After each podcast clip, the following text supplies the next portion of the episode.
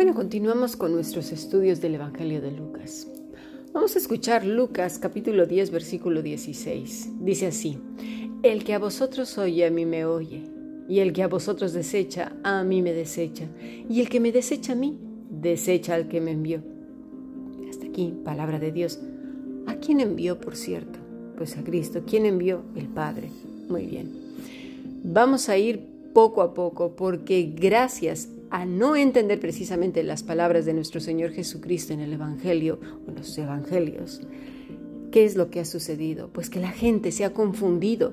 Estamos en los últimos tiempos, un tiempo de mucha confusión, un tiempo en el que cualquiera se levanta y dice que Dios le ha dicho, que Dios lo envió y que no solamente eso, que es el ungido, el escogido de Dios y que obedecerle a Él equivale a obedecerle a Dios. Mira, de verdad esto a mí me indigna tremendamente porque se ponen por encima de Dios, se hacen dioses delante de los hombres y las personas no llegan a la conclusión que obedecerlos a ellos son hombres, no son Dios.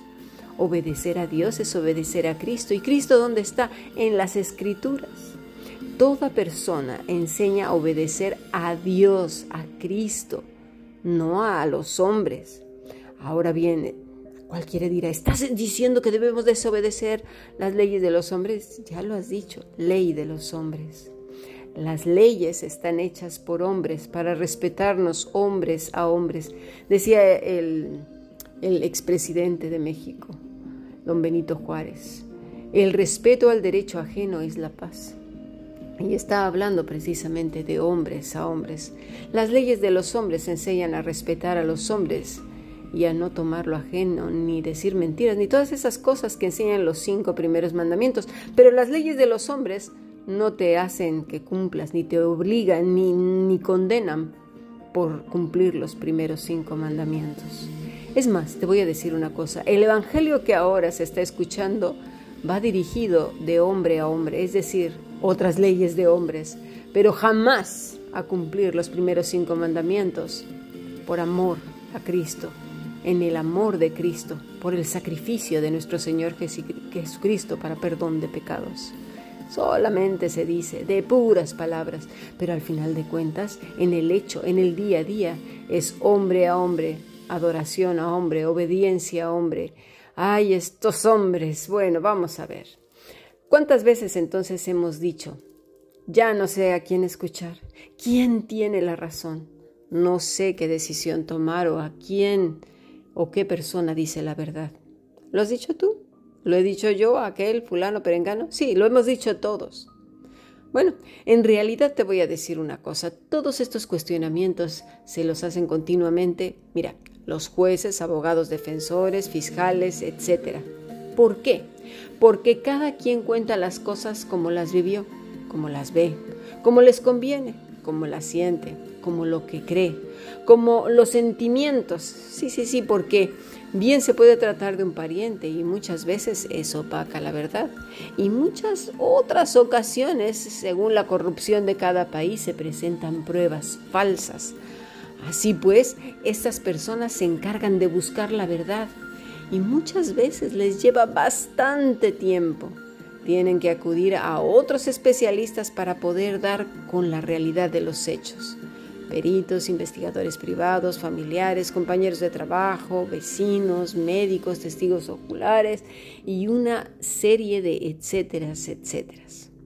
Y mira, si todo esto se utiliza para saber la verdad en cualquier cuestionamiento, si todos estos recursos convergen para salvar la vida y el honor de alguien, ¿cuánto más para la vida aquí y en la eternidad?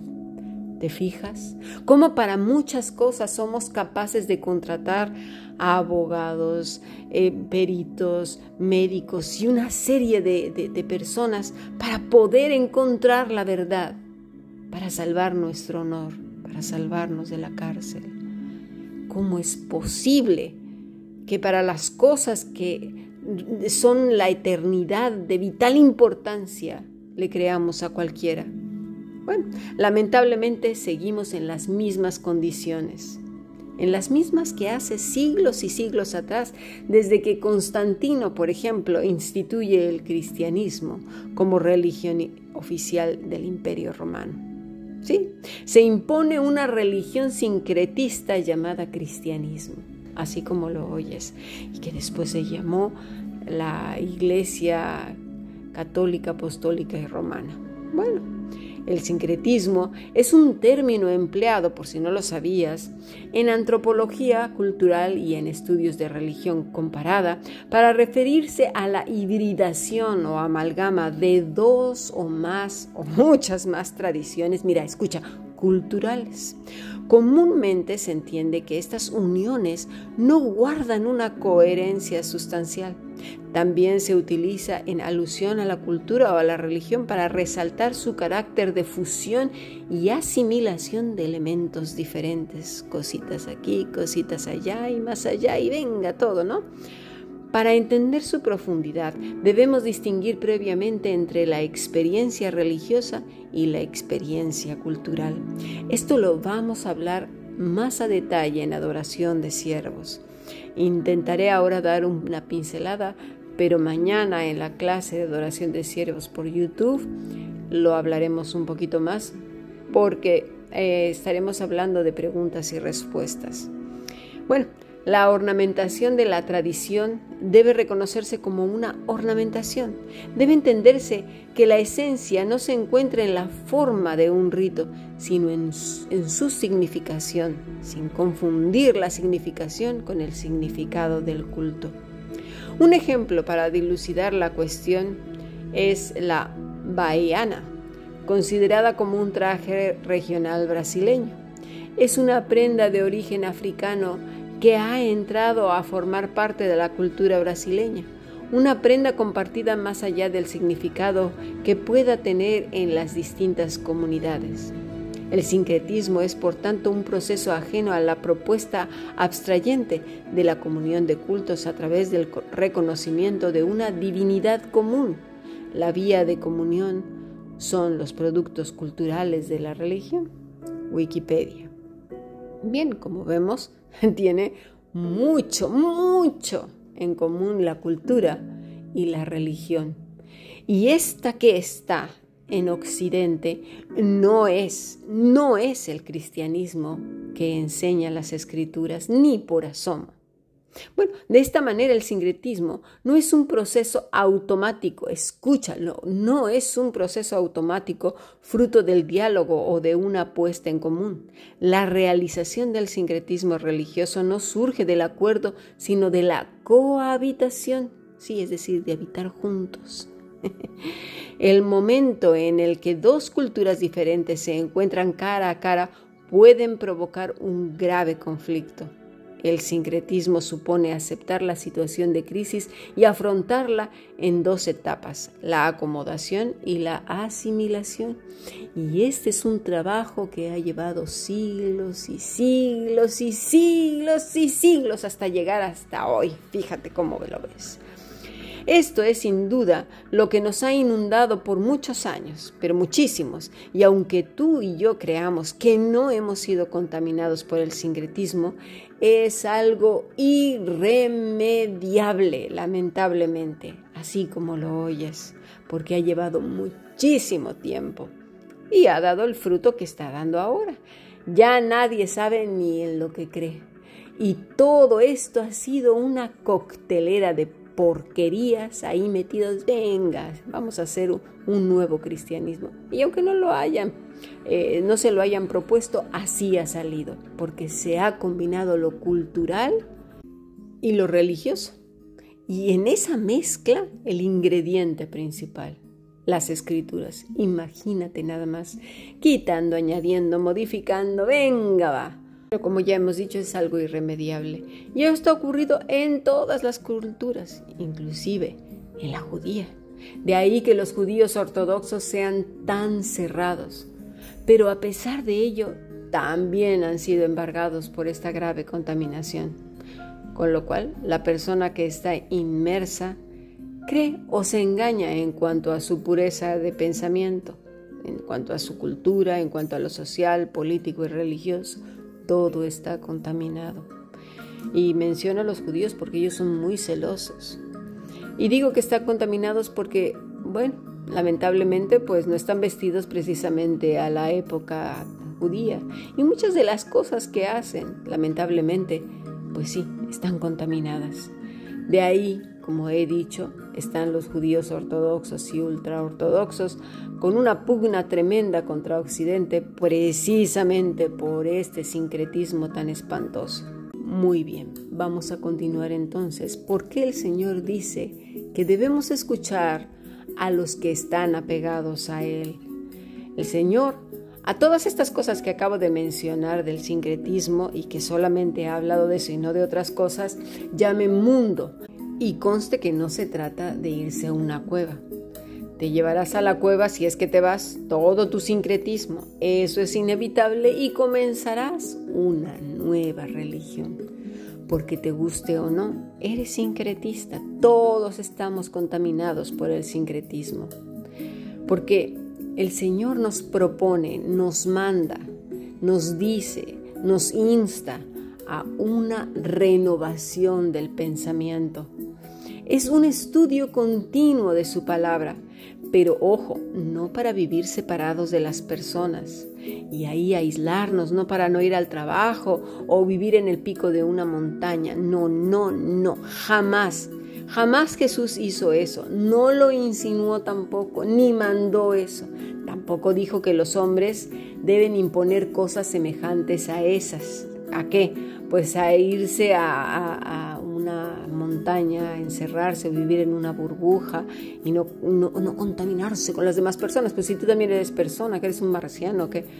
Bueno, entonces, más bien a esas personas que imponen cosas semejantes, que son sincretistas y que están diciendo que son los ungidos, más bien los llamó lobos rapaces a los que hay que tener mucho, pero mucho, pero mucho, mucho cuidado. Así pues, estamos llamados a mirar a Cristo. Hemos estado estudiando todos estos meses, casi un año, el Evangelio de Lucas. Apenas vamos por el capítulo 10.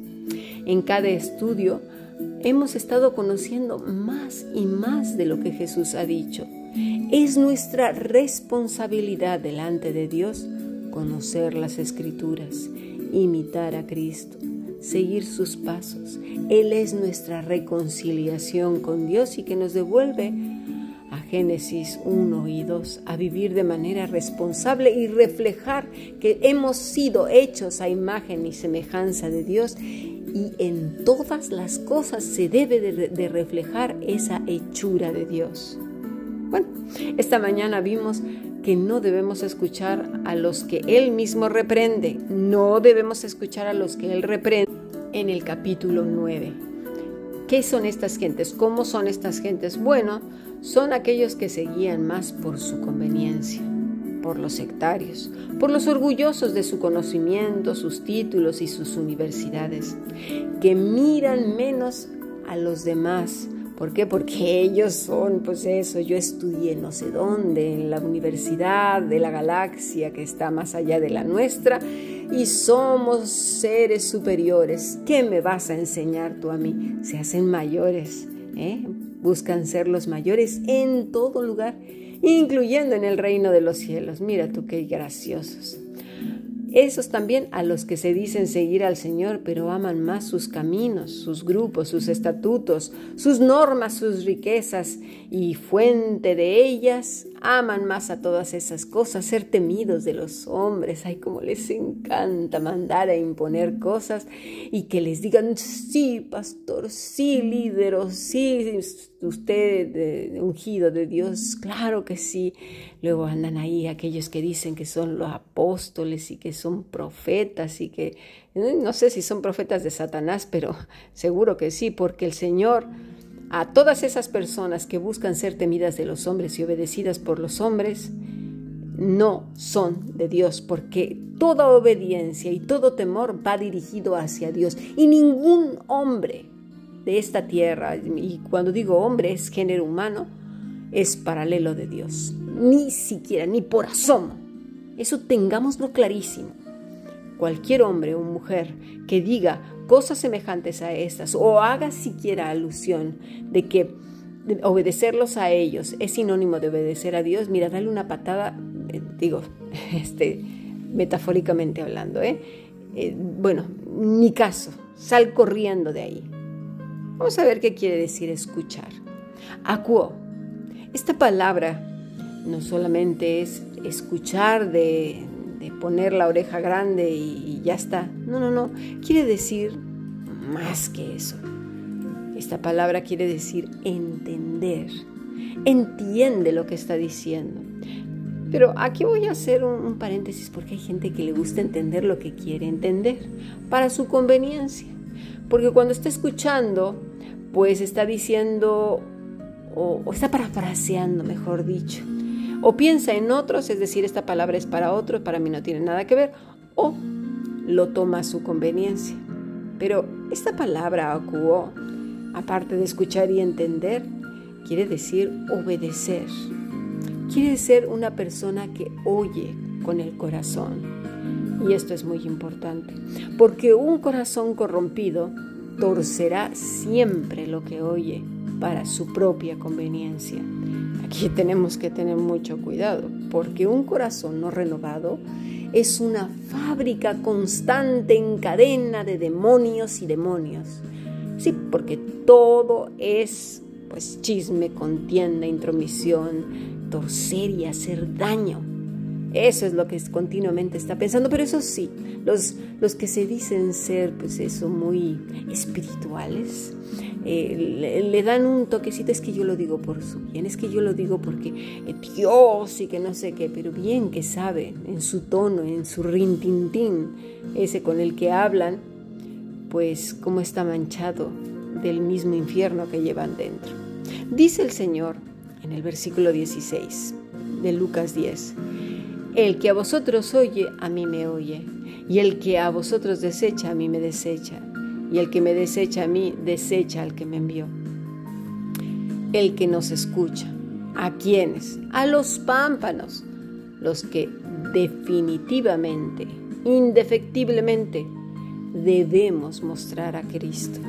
Dice Mateo 5:3, bienaventurados los pobres en espíritu, porque de ellos es el reino de los cielos. Este de aquí lo que voy a leer en adelante es el carácter, el carácter de todo pámpano, sin duda alguna.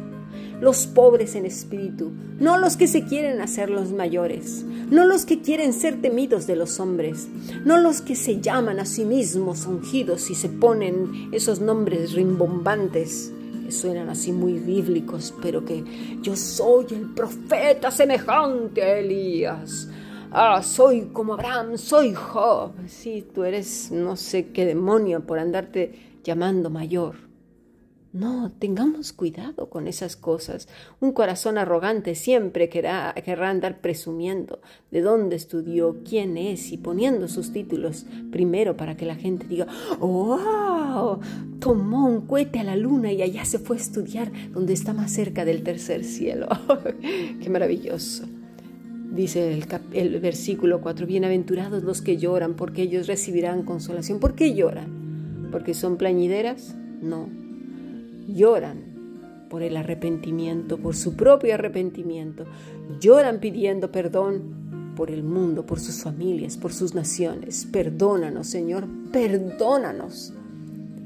Lloran por este evangelio podrido que se está enseñando, una enseñanza de Cristo completamente torcida, que va enfocada a hombres, a las riquezas, al poder, a, religiosidad, donde se mide el largo de las faldas y del pelo, de las barbas. Por favor, eso es sincretismo, que no lo entendemos, donde se, se mide por la música que escuchas, por el peso de las personas. Por favor, seamos listos, escuchemos la palabra del Señor, léela, entiéndela, pide al Señor que te abra el entendimiento. Bienaventurados los mansos, porque ellos recibirán la tierra por heredad. ¿Mansos con quién? ¿Con los arrogantes? No, mis estimados. ¿Con los que mandan? ¿Con los hombres que se dicen ser Dios? No, delante de Dios, es el testimonio delante de Dios. Bienaventurados los que tienen hambre y sed de justicia, porque ellos serán saciados. Es hambre y sed de justicia. ¿Qué justicia? Hágase justicia, Señor. El juez está aquí. No. Hambre y sed de justicia. Cristo es nuestra justicia. Él es nuestro pan. Él es nuestro alimento. Él es nuestra agua de vida. Hambre y sed de Cristo. Eso es tener hambre y sed en el versículo 6. Bienaventurados los misericordiosos, porque ellos alcanzarán misericordia.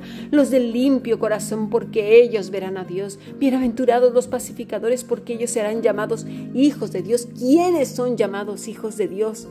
Por favor, pongamos atención.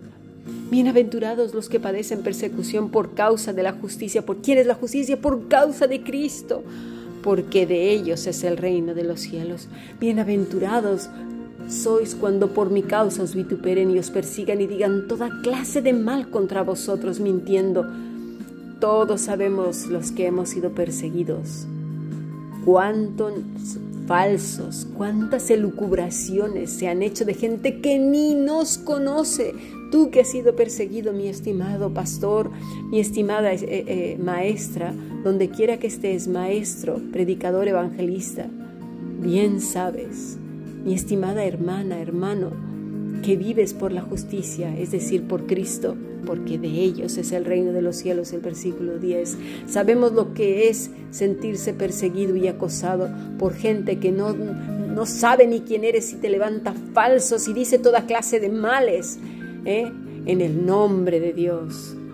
Pero dice el versículo 12, gozaos y alegraos porque vuestro galardón es grande en los cielos, porque así persiguieron a los profetas que fueron antes de vosotros. Y todo esto se resume en Gálatas 5, 22 al 24. Mas el fruto del Espíritu es amor, gozo, paz, paciencia, benignidad, bondad, fe, mansedumbre, templanza. Contra tales cosas no hay ley que se oponga. Esto último lo, pongo, lo digo yo porque es lo que dice, no hay ley, es decir, no hay algo que se oponga contra esto. Pero los que son de Cristo han crucificado la carne con sus pasiones y deseos. ¿Cuáles pasiones y deseos? Pues los mismos que se ven en el capítulo 9 de, de, Lucas. Se pone, el Señor pone muchos ejemplos. Ya lo hemos visto en, en otras clases. Versículo 25. Si vivimos por el Espíritu, mira, andemos por el Espíritu. Es decir, como pámpanos. No nos hagamos vanagloriosos, lo mismo que el Señor dice en el capítulo 9 de Lucas 10. Irritándonos unos a otros, envidiándonos unos a otros. Qué triste es vivir en la carne. ¿Por qué? Porque esos no son no son, no son del reino de los cielos, ni hijos ni pámpanos. Y ya hablaremos más acerca de, bueno, ¿y qué pasa?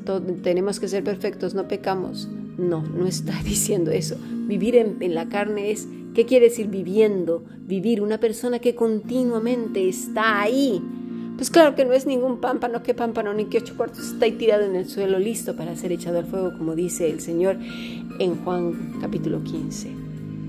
Tenemos que saber las características, el carácter, el fruto que fluye de manera natural de aquellos que el Señor nos está diciendo que debemos escuchar. El que a vosotros oye, les está hablando a los pámpanos. Y esos pámpanos necesitan el carácter de Cristo. ¿Y cómo lo obtendrán? Apegados a Él solamente. ¿Y cómo? Estudiando las escrituras, renovando nuestro entendimiento. Ese sincretismo que tenemos vamos a luchar con él todo el tiempo y se irá erradicando conforme estemos renovando nuestro pensamiento, nuestro entendimiento y cómo estudiando las escrituras, comprendiendo que todo lo que hemos creído, que nos han dado los sincretistas como evangelio, no era. Por eso necesitamos ver el texto, estudiar y que así nos llevemos todo lo que nos resta de vida hasta que el Señor venga y nos llame en las nubes, lo tendremos que hacer porque estamos contaminados y es lo que necesitamos renovar. Dice así, el que a vosotros oye, a mí me oye, pero necesitamos conocer sin duda a nuestro Maestro. Sigamos aprendiendo. Bendiciones.